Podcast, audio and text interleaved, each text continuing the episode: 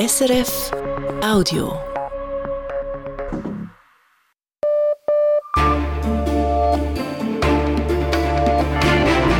Radio SRF Echo der Zeit mit Roger Brendlin. Die Themen am 8. Februar. Das Beben, die Opfer, die Folgen. Die Zahl der Toten bewegt sich inzwischen gegen 12.000. Es fragt sich, ob die Türkei unter diesen Umständen Wahlen durchführen kann und was das Beben für Präsident Erdogan bedeutet. Ich glaube, die Auswirkungen dieser Katastrophe, die wird noch einige Schockwellen durch die türkische politische Landschaft senden. Sagt der Beobachter in Istanbul. Und auch die Folgen für Syrien besprechen wir. Mit der Hauptfrage, was kann der syrische Machthaber Assad gewinnen, wenn er internationale Hilfsgüter in Damaskus blockiert? Und was, wenn er es nicht tut? Dann der ukrainische Präsident Zelensky in London. Er traf den amtierenden Premierminister Rishi Sunak und bedankte sich danach beim ehemaligen Premierminister. Boris, you got others united when it seemed absolutely impossible. Thank you. Volodymyr Zelenskys Auftritt im britischen Parlament. Und zum Schluss die Energiehoffnung, über die man nicht so viel hört. Nicht nur Sonne und Wind, auch Wasserstoff soll die Welt mit grüner Energie versorgen. Wir berichten über die Fragezeichen. Im Echo der Zeit.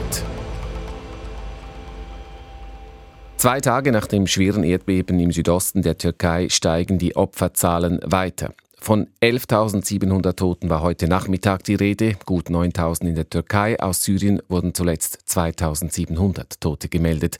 Es berichtet Janis Fahrländer. Immer wieder schaffen es die Rettungsteams, Menschen lebend aus den Trümmern zu retten. So gelang in der Ortschaft Hatay in Richtung syrischer Grenze die Rettung eines viermonatigen Babys. Helfer berichten, es gebe weiterhin Lebenszeichen von Verschütteten. Doch noch immer werden zahlreiche Menschen vermisst und die Chance, weitere Überlebende zu finden, schwindet. Die Überlebenschance sinkt nach 72 Stunden rapide. Solange kann ein Mensch ohne Wasser überleben. Dieser Punkt ist morgen erreicht. Die Behörden rechnen daher mit weiter steigenden Opferzahlen. Die tiefen Temperaturen erschweren die Situation zusätzlich, auch für jene, die bereits gerettet sind. Viele haben ihr Zuhause verloren und haben die letzten beiden Nächte in ihren Autos oder im Freien verbracht.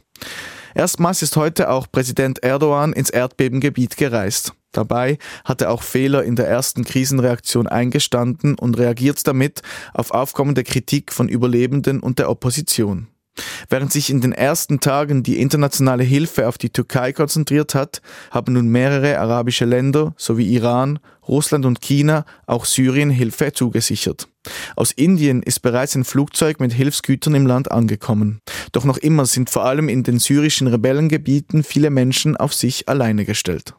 Die Übersicht zur Lage im Erdbebengebiet in der Zusammenfassung von Janis Fahrländer. Wir befassen uns später in der Sendung mit den politischen Folgen der Katastrophe für die Türkei, die eigentlich im Wahlkampf steht, aber auch mit den Auswirkungen auf die Situation im Bürgerkriegsland Syrien. Jetzt aber zur Nachrichtenübersicht mit Lukas Lüthi. Der russische Präsident Wladimir Putin soll in den Abschuss des Passagierflugzeugs MH17 vor gut acht Jahren verwickelt gewesen sein. Es gebe starke Hinweise, dass Putin entschieden habe, den prorussischen Rebellen die Luftabwehrrakete zur Verfügung zu stellen, mit der das Flugzeug später abgeschossen wurde. Das gab ein internationales Ermittlerteam in Den Haag bekannt. Gleichzeitig erklärte es, die Ermittlungen würden vorläufig eingestellt, denn die Beweise reichten nicht für eine strafrechtliche Verfolgung Putins aus, der ohnehin Immunität genieße. Beim Abschuss des Fluges MH17 durch eine russische Luftabwehrrakete waren 2014 alle 298 Menschen an Bord ums Leben gekommen. Letztes Jahr wurden in Den Haag drei Männer in Abwesenheit zu lebenslanger Haft verurteilt. Ob Pandemie, Krieg oder jüngst die Erdbeben. Angesichts der vielen Katastrophen will die EU-Kommission die Schutzmaßnahmen ausbauen. Sie will künftig unter anderem Frühwarnsysteme verbessern, um gefährdete Menschen schneller erreichen zu können. Außerdem soll die Prävention verstärkt werden, wie die EU-Kommission mitteilt. Dadurch seien die EU und ihre Mitgliedstaaten besser in der Lage, auf größere Katastrophen zu reagieren, sie zu verhindern und Vorsorge zu treffen, sagte der zuständige EU-Kommissar. Noch nie erstreckte sich das Meereseis in der Antarktis über eine so kleine Fläche wie zuletzt im Januar. Das zeigt die Auswertung von Satellitendaten durch den Klimadienst der EU Copernicus. Die Eisausdehnung in der Antarktis lag demnach 30 Prozent unter dem Durchschnitt. Von Interesse sind die Eismassen in der Antarktis unter anderem, weil sie eine wichtige Rolle spielen bei den Prognosen über den Anstieg des Meeresspiegels in den nächsten Jahrzehnten. Weiter mit Inlandmeldungen. Ein neuer Bericht des Bundes zeigt, in der Schweiz sind 52 einheimische Fischarten gefährdet, vom Aussterben bedroht oder bereits ausgestorben.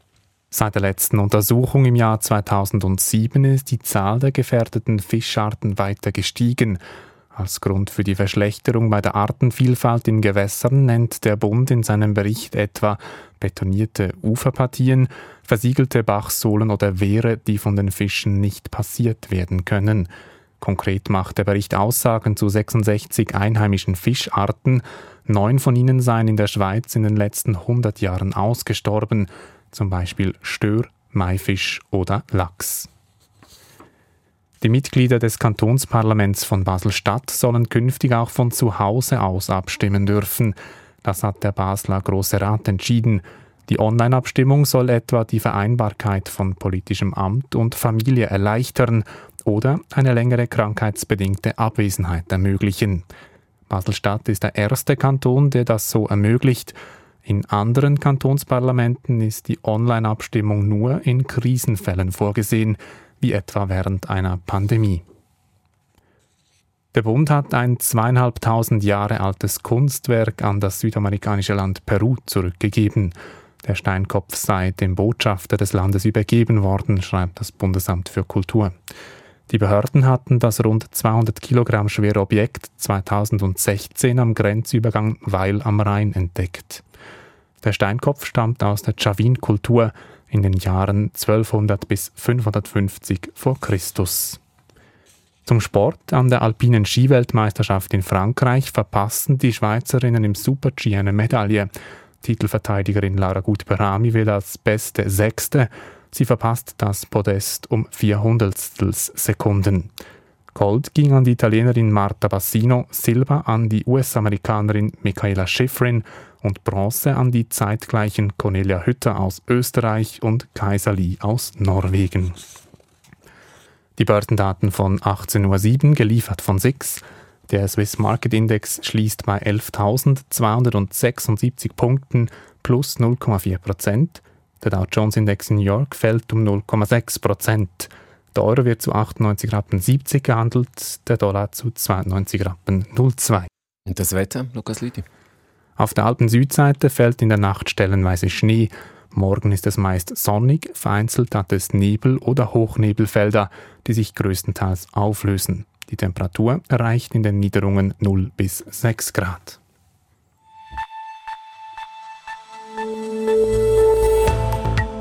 Das Echo der Zeit am Mittwoch. Die Themen dieser Sendung. Die Erdbebenkatastrophe und ihre politischen Auswirkungen für die Türkei, aber auch für Syrien. Der ukrainische Präsident Zelensky auf Europatournee. Die russischen Staatsfinanzen, sie sind ein tiefroter Ausdruck des Angriffskrieges auf die Ukraine. Und den neuen Präsidenten des Gewerbeverbandes schauen wir uns genauer an. Orik Schneider wurde heute gewählt.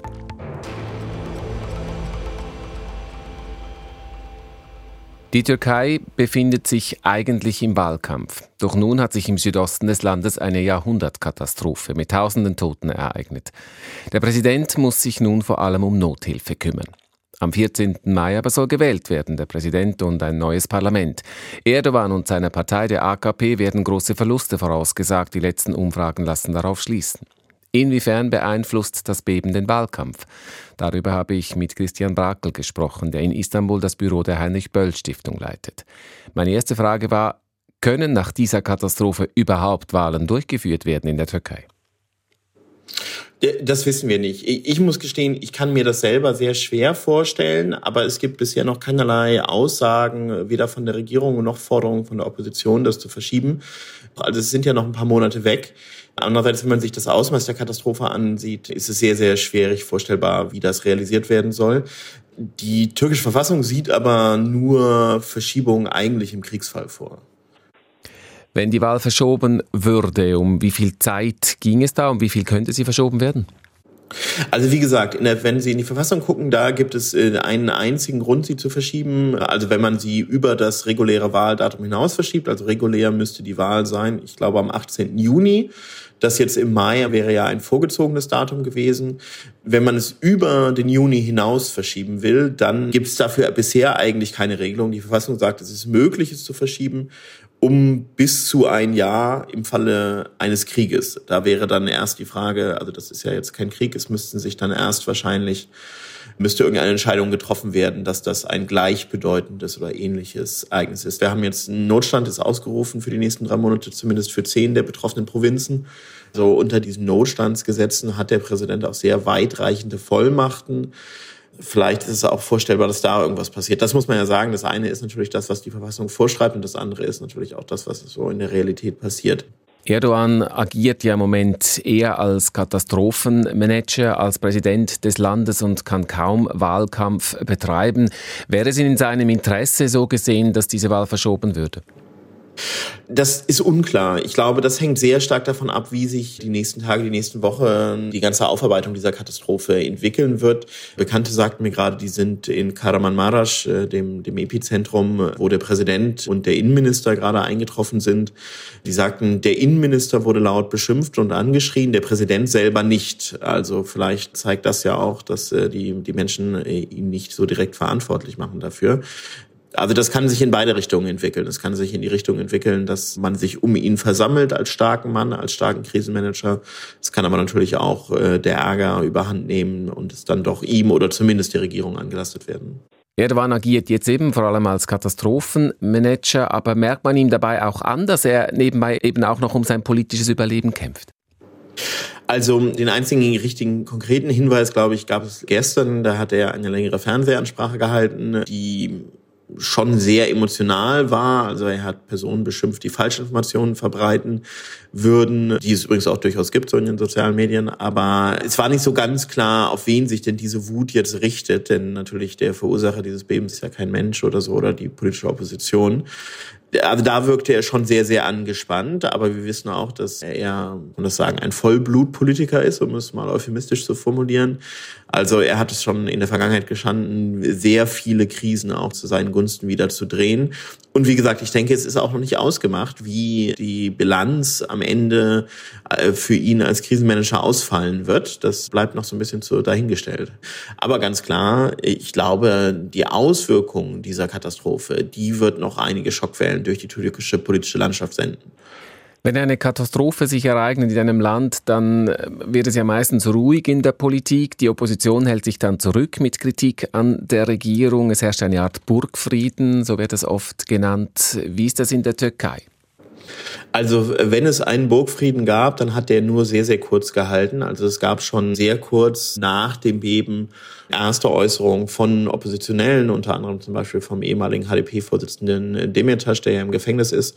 Die, die versuchen auch, am, am Anfang versucht zumindest natürlich auch so einen vorsichtigen Balanceakt vorzunehmen und zu sagen, naja, also wir kritisieren die Regierung, aber natürlich muss alles jetzt erstmal getan werden, um den Menschen zu helfen. Inzwischen ist zum Beispiel der Oppositionsführer Kilic Daulu sehr viel offensiver in den Medien präsent und im Prinzip versucht, das zu seinen Gunsten zu nutzen. Also wie gesagt, wenn es diesen Burgfrieden gab, dann war der nur von sehr kurzem Bestand. Christian Brakel von der Deutschen Heinrich-Böll-Stiftung war das im Gespräch. Er leitet das Büro in Istanbul der Heinrich-Böll-Stiftung. Diese politische Stiftung steht der deutschen, den deutschen Grünen nahe. Das Erdbeben betrifft nebst der Türkei ja eben auch noch Syrien und da just auch die Gebiete, die im Bürgerkrieg nach wie vor umkämpft sind. Die Region Idlib vor allem. Das erschwert die Hilfe ungemein, vor allem die internationale Hilfe. Das Regime in Damaskus will internationale Hilfe zulassen, jedoch selbst entscheiden, wohin diese geht und die Verteilung der Hilfsgüter koordinieren. Eine Bedingung, die die Assad-Regierung schon früher im Bürgerkrieg gestellt hat. Heiko Wimmen von der Nichtregierungsorganisation International Crisis Group hat mir im Gespräch erklärt, was das für die internationalen Hilfsorganisationen bedeutet.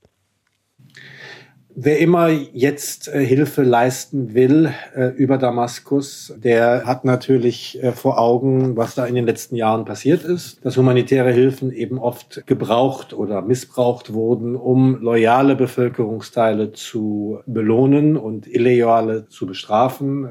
Man kann es auch Erpressung nennen, dass Geldleistungen zu einem sehr äh, unvorteilhaften Kurs umgewechselt werden und dass dann die Hälfte der Geldleistungen grundsätzlich äh, beim Regime landet. Das ist alles äh, bekannt und deswegen muss man davon ausgehen, dass Staaten oder Organisationen, die Hilfe leisten, sich das halt sehr gut überlegen, was sie da tun und mit wem sie da kooperieren und kooperieren müssen, um diese Hilfeleistung dann in die Gebiete zu bekommen. Aber in Syrien als gespaltenem Land, eigentlich immer noch mitten im Bürgerkrieg, erwarten da die Menschen in den Rebellengebieten überhaupt Hilfe aus Damaskus? Hätte Assad die Möglichkeit, da bei der Bevölkerung von Idlib zu punkten? Äh, nein, also die Bevölkerung in Idlib hat natürlich über Jahre hinweg Erfahrungen gemacht mit diesem Regime, sind bombardiert worden, äh, haben gesehen, wie Angehörige getötet wurden. Viele, die Hälfte der Bevölkerung dort ist ja dort, weil sie geflohen ist vor dem Krieg, vor dem Regime und die kehren auch nicht dahin zurück, wo sie hergekommen sind. Also da äh, jetzt Punkte zu machen bei diesen Leuten, dass sie dann unter Umständen der Miliz, die dort jetzt das Sagen hat, sagen, also Leute, ähm, der Herr Assad ist doch am Ende ein ganz vernünftiger Mensch oder hat sich geändert, wie auch immer. Äh, kommt mit dem wieder zusammen, einigt euch mit dem, das denke ich, ist ganz abwegig.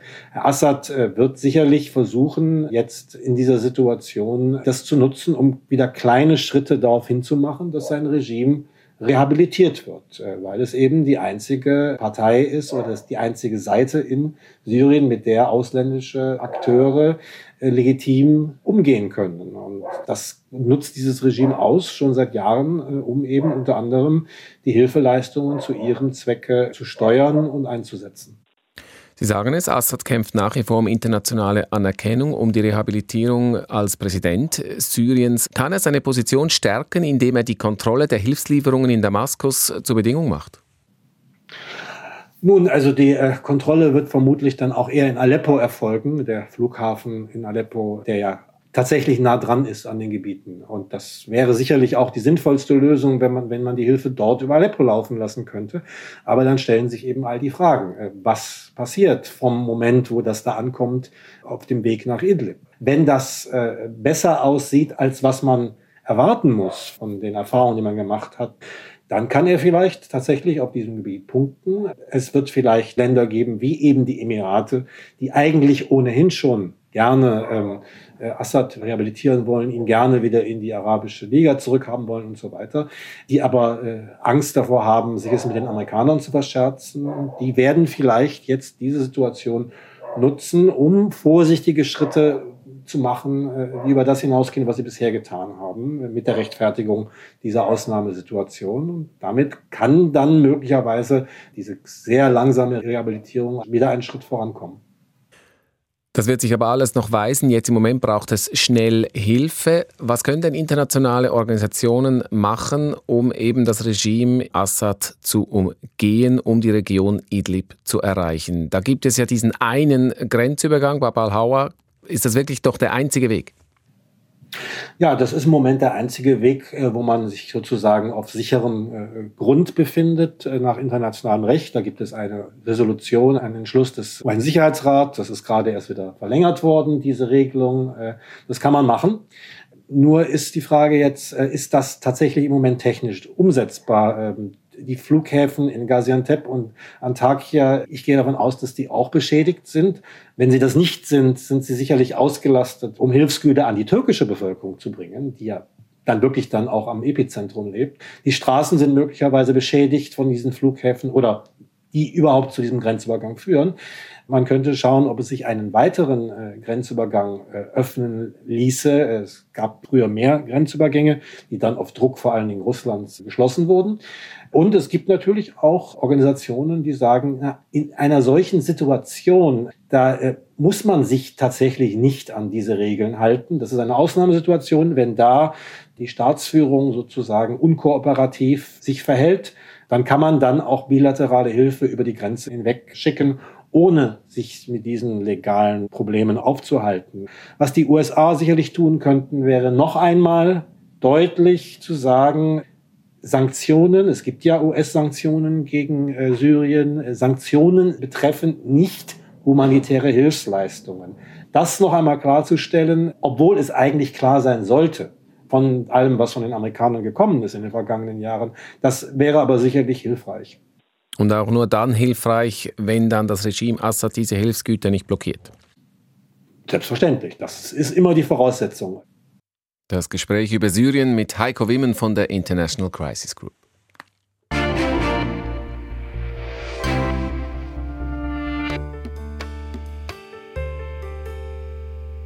Der ukrainische Präsident Zelensky ist heute nach Großbritannien gereist. Unter größter Geheimhaltung, er landete am Morgen in London. Es ist erst das zweite Mal, dass Zelensky überhaupt das Land verlässt, seit Russland die Ukraine angegriffen hat. Im Dezember kurz vor Weihnachten nämlich war er in den USA zu Besuch. In London traf Zelensky heute Premierminister Rishi Sunak. Auf der Agenda standen aber auch ein Besuch beim König und im Parlament. Großbritannien-Korrespondent Patrick Wilser. Als Wladimir Zelensky am Mittag in seinem feldgrünen Pullover in London ans Rednerpult trat, war die Westminster Hall des Parlaments bis auf den letzten Platz besetzt. Er bringe den Dank der ukrainischen Bevölkerung nach Großbritannien, sagte Zelensky. Die Britinnen und Briten hätten sein Land bis heute beispielslos unterstützt. Great Britain, you extended your helping hand when the world had not yet come to understand how to react. Das Vereinigte Königreich hat uns vom ersten Kriegstag an seine helfende Hand gereicht, zu einem Zeitpunkt, als der Rest der Welt noch völlig überrumpelt war und nicht wusste, wie sie reagieren soll. Ich danke insbesondere Boris, der mit seinem Handeln auch andere Länder überzeugt hat. Boris, you got others united when it seemed absolutely, absolutely impossible. Thank you. Boris Johnson hat eine enge Verbindung zu Präsident Zelensky. In einer Ansprache an das ukrainische Parlament im vergangenen Sommer erklärte der damalige Premierminister, der Verteidigungskrieg der Ukraine sei Zitat die beste Stunde des Landes und spielte damit an die berühmte Kriegsrede Churchills an, in der er die Britinnen und Briten ermutigte, im Widerstand gegen Nazi-Deutschland durchzuhalten. Was die Unterstützung der Ukraine betrifft und die Verteidigung von Freiheit und Demokratie, herrscht heute in der britischen Politik für einmal quer durch alle Parteien große Einigkeit. Es ist dabei nicht allein die Erinnerung an den Naziterror, dass Großbritannien zu einem der treuesten westlichen Alliierten der Ukraine wurde. Das Verhältnis zwischen London und Moskau war bereits lange vor dem Angriffskrieg auf die Ukraine frostig. Spätestens nach der Ermordung von russischen Dissidenten auf britischem Boden war das Verhältnis definitiv zerrüttet. Dies hinderte die britische Regierung zwar nicht daran, kremlnahe Oligarchen noch lange mit offenen Armen zu empfangen, mittlerweile hat der Wind jedoch gedreht, Luxusjachten wurden auch in London konfisziert und Vermögenswerte eingefroren. Daneben hat Großbritannien militärisch in den vergangenen Monaten mit Waffenlieferungen und der Ausbildung von ukrainischen Soldaten einen exemplarischen Beitrag geleistet, um die Widerstandsfähigkeit der Ukraine zu stärken. Doch Zelensky möchte mehr. Er habe als Gastgeschenk einen Pilotenhelm mitgebracht, ließ er das britische Parlament wissen. Es ist der Helm von einem unserer besten Piloten. Sie sind die Könige in unserem Land. Auf dem Helm hat der Pilot die folgende Botschaft geschrieben. Wir lieben in Freiheit, gebt uns die Flügel, diese weiterhin zu verteidigen. We have freedom give us wings to protect it. Die Botschaft wurde in London erhört. Der britische Premierminister kündigte heute an, sein Ausbildungsprogramm für ukrainische Soldaten zu erweitern. Sunak zufolge sollen künftig auch Kampfpiloten ausgebildet werden. Das erweiterte Ausbildungsprogramm soll es ukrainischen Piloten nach Angaben der Briten ermöglichen, in Zukunft auch NATO-Kampfjets zu fliegen. Während andere NATO-Staaten noch sehr zögerlich über die mögliche Lieferung von Flugzeugen an die Ukraine nachdenken, ist dies ein deutliches Signal aus London. Aus London der Bericht von Patrick Wülser. Zelensky reiste übrigens aus London weiter nach Paris, wo noch für heute ein Treffen mit dem französischen Präsidenten Macron und dem deutschen Bundeskanzler Scholz geplant ist. Morgen früh wollen dann alle drei zusammen nach Brüssel reisen zum EU-Gipfel. Weiter in Russland. Nach bald einem Jahr Krieg leidet die russische Wirtschaft enorm. Zu diesem Schluss kommen nicht nur die Analysen internationaler Fachleute, sondern das belegen unterdessen auch die Zahlen, die die russische Regierung selbst veröffentlicht. Diese Woche hat das Finanzministerium in Moskau seine Bilanz für den Monat Januar präsentiert. Und da zeigt sich, im russischen Staatshaushalt klafft in Franken ein Milliardenloch, 23 Milliarden Franken fehlen, in Rubel sind es gar Billionen, 1,7 Billionen Rubel. Auslandredaktor Callum McKenzie hat sich die russischen Finanzen genauer angeschaut. Bei dieser Jahreszahl werden in Russland böse Erinnerungen wach. Seit 1998 hat der Kreml im Januar kein so hohes Defizit verzeichnet. 1998, als die Rubelkrise zum faktischen Staatsbankrott Russlands führte. Das aktuelle Milliardenloch ist auf Russlands Krieg gegen die Ukraine zurückzuführen. Ins Auge fällt bei den Statistiken der massive Rückgang der Einnahmen beim Öl- und Gasexport. Gegenüber dem Vorjahr hat Russland daran nur halb so viel verdient. Ein Zeichen, dass die westlichen Sanktionen nun Wirkung zeigten. Das sagt Sanktionsexpertin Maria Schagina vom International Institute for Strategic Studies. So last year was very famous with, you know, announcing sanctions of massive consequences but probably we didn't implement them till December. Der Westen habe im vergangenen Jahr viele Sanktionen angekündigt, so Schagina, doch die wichtigsten, nämlich diejenigen im Energiesektor, seien erst im Dezember umgesetzt worden. Zu Beginn des Krieges habe Russland dank steigender Energiepreise seine ersten Verluste ausgleichen können. We see the oil embargo kicking in, the price caps, uh. Doch nun werde dieser Ausgleich immer schwieriger, vor allem wegen dem Ölpreisdeckel und dem verschärften Ölembargo der EU. Das Öl, das Russland noch exportieren kann, muss es zu tieferen Preisen verkaufen. Vor dem Krieg hatte Russland rund die Hälfte seiner gesamten jährlichen Einnahmen mit dem Export von Öl und Gas generiert. Nun versucht der Kreml zu kompensieren – er verkauft einen Teil seiner Reserven an Gold und an chinesischen Yuan. Bereits im letzten Jahr nutzte das Finanzministerium Gelder, die eigentlich für das Rentensystem vorgesehen waren, um das Defizit zu decken. Konzerne wie Gazprom wurden mit massiven Steuern belegt.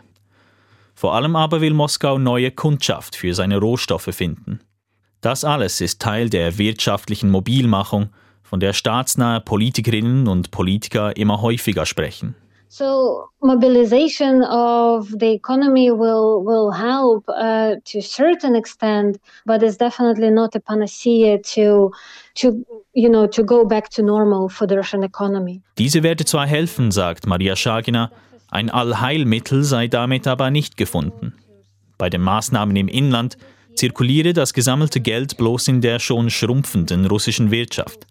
Die Neuausrichtung zum asiatischen Markt sei im Gange aber kostspielig und zeitintensiv.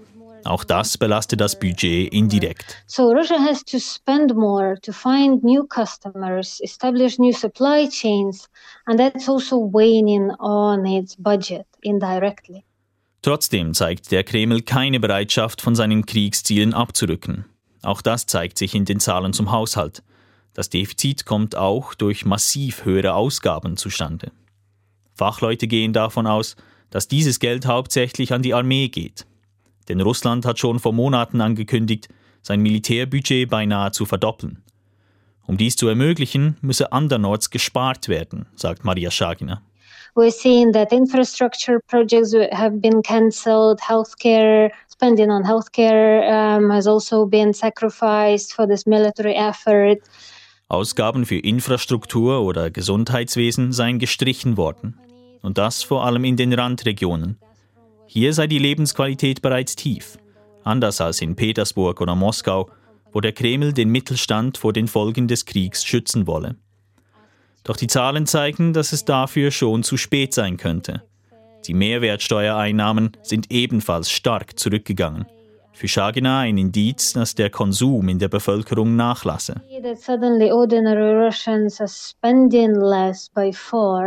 That's exactly this ominous indicator that not everything is fine in the Russian state. Wie lange kann Russland also unter diesen Bedingungen weitermachen? Die Sanktionen kämen ihrem Ziel näher, Russlands Kriegsindustrie zu lähmen, so Maria Schagina. Ein Kollaps der russischen Wirtschaft stehe wohl aber nicht bevor. Iran is still there, North Korea is still there. So it doesn't mean that the Russian economy will collapse. Sie erinnert an andere streng sanktionierte Regimes wie Iran oder Nordkorea. Selbst in einem solchen Zustand könne Russland den Krieg gegen die Ukraine auf Sparflamme weiterführen. Durch wirksame Sanktionen alleine, so scheint es, kann der Krieg nicht entschieden werden.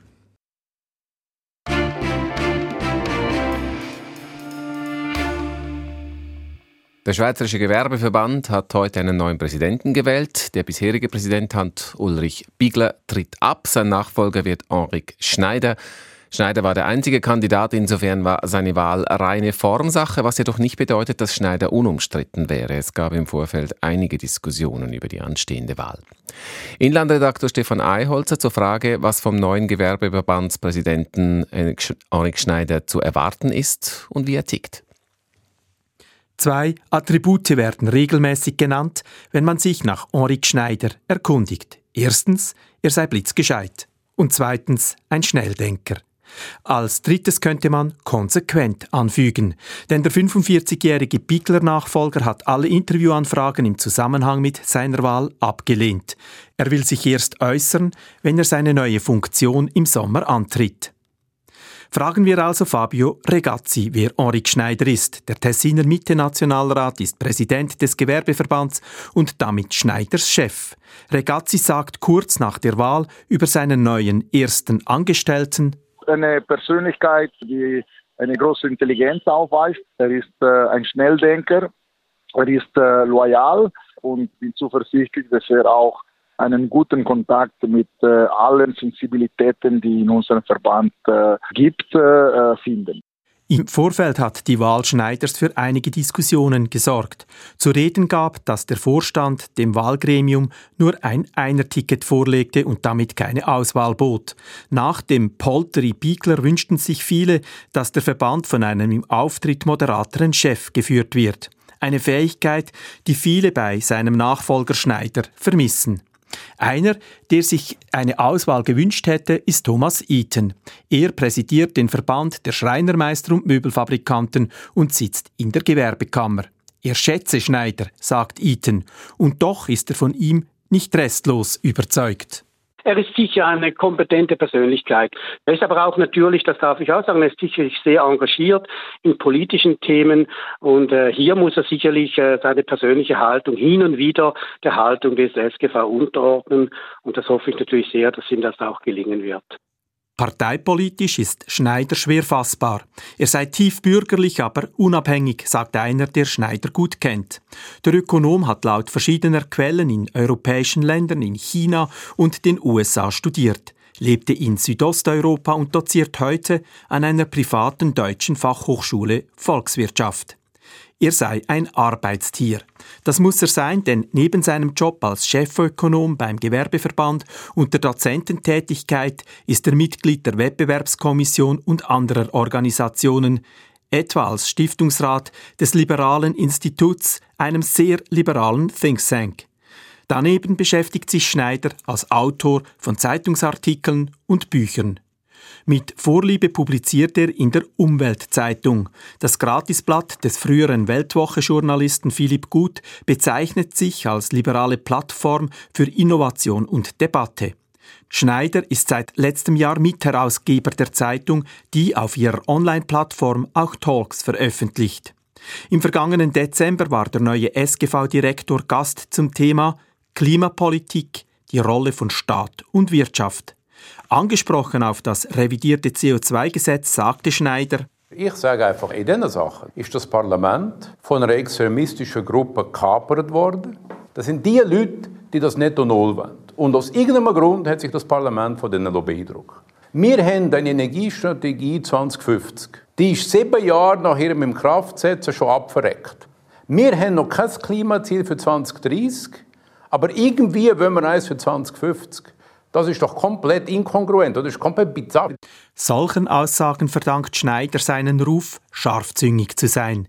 Dieselben Auftritte lassen einige daran zweifeln, ob er wirklich als SGV-Direktor taugt.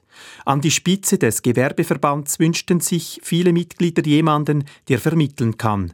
Der SGV ist der Verband der KMU und rühmt sich selbst als die größte Dachorganisation der Schweizer Wirtschaft. Sicher ist, der SGV ist ein sehr politischer Verband. Allein in der hundertköpfigen Gewerbekammer sitzen rund ein Dutzend eidgenössische Parlamentarier. Unter ihnen der Luzerner Mitte-Nationalrat Leo Müller. Er ist Präsident der WAG, der Kommission für Wirtschaft und Abgaben und ein wichtiger Partner der Wirtschaftsverbände. In der Vergangenheit stört er sich bisweilen daran, dass der Gewerbeverband seine Anliegen laut und fordernd vertrat. Deshalb wünscht er sich in diesem Bereich Veränderungen. Ich glaube, am erfolgreichsten ist der Gewerbeverband, wenn er Forderungen stellt, die erfüllbar sind, die nicht extrem sind, die auch eine Mehrheit in der Politik finden. Denn nur so kann man gewinnen. Mit extremen Forderungen äh, kann man das Ziel nicht erreichen. Ob Henri Schneider als Nachfolger von Hans-Ulrich Bigler tatsächlich einen neuen Weg einschlagen wird, erfährt man im Sommer, wenn er die Leitung des Verbands übernimmt. Stefan Eiholz hat berichtet. Unser Energieverbrauch soll ja grüner werden. Gas, Öl und in gewissen Ländern auch Kohle sollen ersetzt werden durch Sonnenenergie, Windkraft oder durch Wasserstoff. Der Wasserstoff soll als Energielieferant stark an Bedeutung gewinnen. Die große Herausforderung dabei ist allerdings, wie man so Riesenmengen, wie sie dann nötig würden, an Wasserstoff schnell produzieren und dazu noch finanzieren kann. Die europäische Wasserstoffbranche hat sich kürzlich in Paris getroffen an der sogenannten High Evolution 2023. Wirtschaftsredaktor Dario Pelosi war auch da. Wasserstoff spielt eine wichtige Rolle, wenn Europa schneller energetisch grüner werden soll, erklärt Rosalinde van der Vlies. In der Europäischen Kommission setzt sie sich für den sogenannten European Green Deal ein, ein klimaneutrales Europa bis 2050. Hydrogen uh, plays a very important role to accelerate the green and digital transition. Unlängst habe die EU-Kommission einen Plan lanciert, um die Industrie zu stimulieren, klimaneutrale Produkte herzustellen und klimaneutrale Energie zu verwenden. Products and also net zero energy systems. Die Stoßrichtung der EU-Kommission stimme, sagt Carola Kanz. Der Wasserstoff ist gekommen, um zu bleiben. Wir haben seit den 70er Jahren immer mal wieder die Debatte gehabt, oh, wir brauchen doch den Wasserstoff äh, zur Dekarbonisierung, um uns unabhängiger zu machen. Äh, jetzt, glaube ich, ist der Moment da, wo er auch wirklich kurz vor dem Marktdurchbruch steht. Kanz vertritt im deutschen Maschinen- und Anlagebauverband jene Unternehmen, die einerseits Anlagen zur Gewinnung von Wasserstoff bauen, aber auch jene Anlagen, um Wasserstoff als Energieträger nutzbar zu machen. Das Problem aber sei, die Politik habe wichtige Fragen noch nicht geklärt, auch ganz grundsätzliche. Da geht es um die Frage, was ist eigentlich grüner Wasserstoff? Welche Anforderungen muss grüner Wasserstoff erfüllen? Und es geht letztendlich auch um die Frage, wie bezahlen wir das? Weil wenn wir insbesondere in die Industrie schauen, beispielsweise die Chemie oder auch den Stahlsektor, das sind alles Sektoren, die im internationalen Wettbewerb stehen. Da ist natürlich im Moment die Zahlungsbereitschaft noch nicht sehr hoch. Das heißt, es wird auch Förderprogramme geben müssen, damit dort auch der Umstieg auf grüne Wasserstofftechnologien geschehen kann. Einer, der ebenfalls auf die Klärung dieser Fragen wartet, ist Jonathan Weber. Er ist der Chef der Stahlholding Saar, dem drittgrößten Stahlhersteller Deutschlands mit knapp 14.000 Mitarbeitenden. Er will ab 2027 sogenannten grünen Stahl produzieren, statt mit Energie aus Kohle, mit Strom aus Wasserstoff. Für den milliardenteuren Bau neuer Produktionsanlagen hofft er auf Unterstützungsgelder der EU. Doch auch hier ist noch einiges unklar. Zum Beispiel, was muss erfüllt sein, damit sein Stahl als klimaneutral gilt? Es ist natürlich klar, das ist eine hochkomplexe Materie. Nur wir verlieren gerade Zeit, die uns hinten dann natürlich auch fehlen wird, die Ziele, die von der Politik wiederum gegeben wurden, auch zu erreichen. Und ich glaube, hier muss man einfach pragmatischer werden und auch verstehen, dass wir in einer Übergangsphase nicht hundertprozentig grün sein werden können, sondern auch eben mit Gas oder blauem Wasserstoff etc. arbeiten werden müssen. Rosalinde van der Vlies von der EU-Kommission räumt ein, die Politik müsse schneller entscheiden, gerade wenn es um Bewilligungen für neue Energien geht. We recognize that we need to do more and we need to go faster. For example, when it comes to accelerating and facilitating permitting procedures. Einigkeit gibt es also beim Ziel, dass die Industrie mit Wasserstoff als Energieträger klimaverträglicher produzieren soll. Doch es gibt Hürden bei der Finanzierung und der konkreten Umsetzung. Größer denkt der Energieunternehmer Thierry Lepère. Der Franzose kommt aus der Solarindustrie. Mit seinem Konsortium Heidil setzt er nun auf klimaneutralen Wasserstoff. Er will ein Wasserstoff-Gesamtpaket anbieten, von der Finanzierung über die Produktion bis zum Transport zu den Industriekonzernen als Großverbraucher. Und das für ganz Europa. Derzeit wartet die Industrie auf die Politik und die Politik wartet auf Initiativen der Energiekonzerne. Man müsse da anders denken und sich erst die Nachfrage sichern. Was wollen äh, die, diese riesigen Firmen in Stahl, in Chemie und auch in Energie? Sie wollen ein Gas und Öl, ein Substitut haben und die Wettbewerbsfähigkeit von Wasserstoff. Und vom Preis konkurrenzfähig sei klimaneutraler Wasserstoff dann, wenn sich Abnehmer langfristig verpflichten. Der Anfang ist langfristige Verträge mit einem bestimmten Preis. Was ist so wichtig für Wasserstoff? Ein Markt, nicht nur Projekte. Schon ab 2026 will Löper mit seinem Konsortium ersten Wasserstoff produzieren, vor der Hand in Spanien und Portugal und diesen dann in einem neuen Netz von Pipelines nach Resteuropa liefern. Seine Vision ist, in einem weiteren Schritt große Mengen Wasserstoff für Europa in Afrika zu produzieren. Das alles sei ambitioniert, gibt er zu. Aber der Wandel nehme jetzt Fahrt auf. Industrie ist die erste. Warum? Mobilität wird nicht entwickeln ohne billiges Wasserstoff. Und billiges Wasserstoff kommt mit Industrie, die für die Infrastruktur zahlen wird. Die Politik soll dabei helfen, den milliardenteuren Wandel der europäischen Energieversorgung mitzufinanzieren zum Beispiel über Steuererleichterungen für die betroffenen Unternehmen. Ob diese Wasserstoffrechnung auch tatsächlich aufgeht und bis wann, bleibt aber weiter offen. An der Hivolution in Paris, dem Treffen der Wasserstoffbranche, war Wirtschaftsredaktor Dario Pelosi. Er setzt einen Schlusspunkt. Das war das Echo der Zeit am Mittwoch, dem 8. Februar, mit Reduktionsschluss um 18.42 Uhr. Verantwortlich für diese Sendung war Massimo Agustinis. Für die Nachrichten Mario Storni und am Mikrofon, ich verabschiede mich, Roger Brentin. Das war ein Podcast von SRF.